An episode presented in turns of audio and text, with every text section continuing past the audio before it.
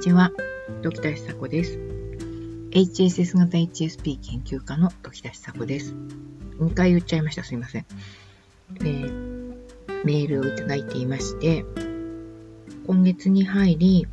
えっ、ー、と、発見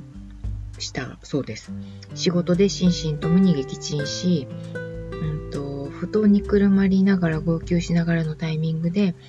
と時田さんの存在を知りました。本当に救われた気持ちでした。というメールをいただいた方からなんですね。で、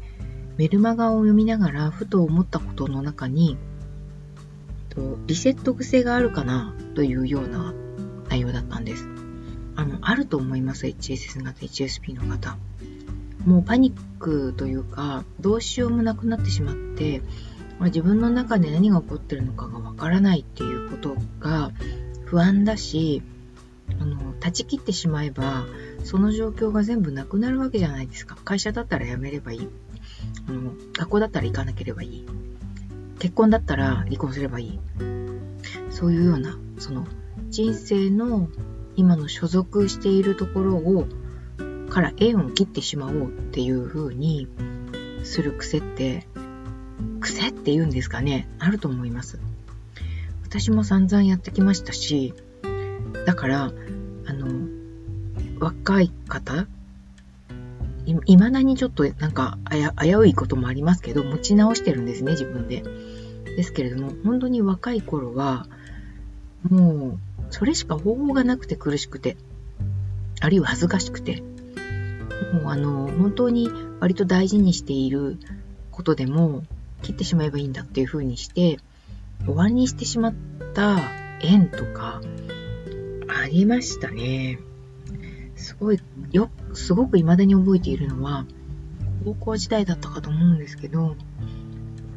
大学時代ですかね。もう本当にあの、鬱っぽくて、毎日毎日がグラグラだったんですね。感情がアップダウンが激しいし、今日元気でも明日元気かどうかなんて本当に一切わからないというようなぐるぐるさ加減。それはですね、まあ、交友関係がうまくいかないっていうようなこともありましたし、あの自分の実力以上の学校に入ってしまったっていうような、その羞恥心というか、えー、劣等感ですね、に打ちのめされて、打ちのめされ続けているっていうことが高校時代からずっと続いてたんですね。それで自分の良さなんていうものも本当にわからなくなっていましたし、周りが毎日毎日、あの淡々と日常生活を送っているっていうことを見るにつけ、自分があまりにも何もできない、日常生活もきちんと送れないし、その上で勉強とか研究とかしなきゃならないわけですけど、そういうことも本当にあの小手先の技術でパパッと終わらせて、なんとか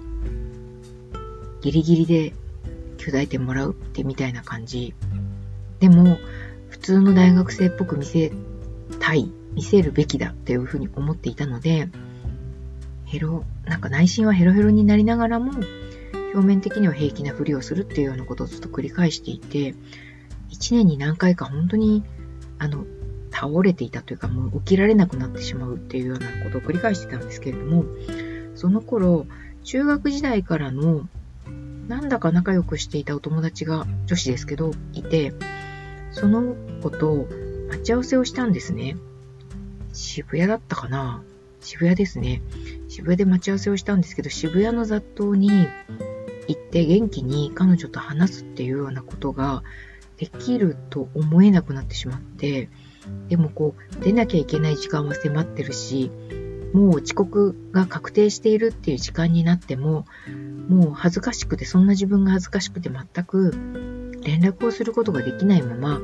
待ち合わせの時間になってしまったって本当に最悪のことをしたんです。それで彼女から、当時まだ携帯なかったと思うんで、連絡が家にあったんですけど、家の人、私家族と一緒に住んでたので、に、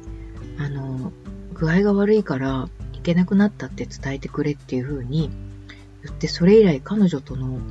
音信を全く断つっていうようなことをしたんですよね。すごく穏やかで優しい友達だったし、話もお互いに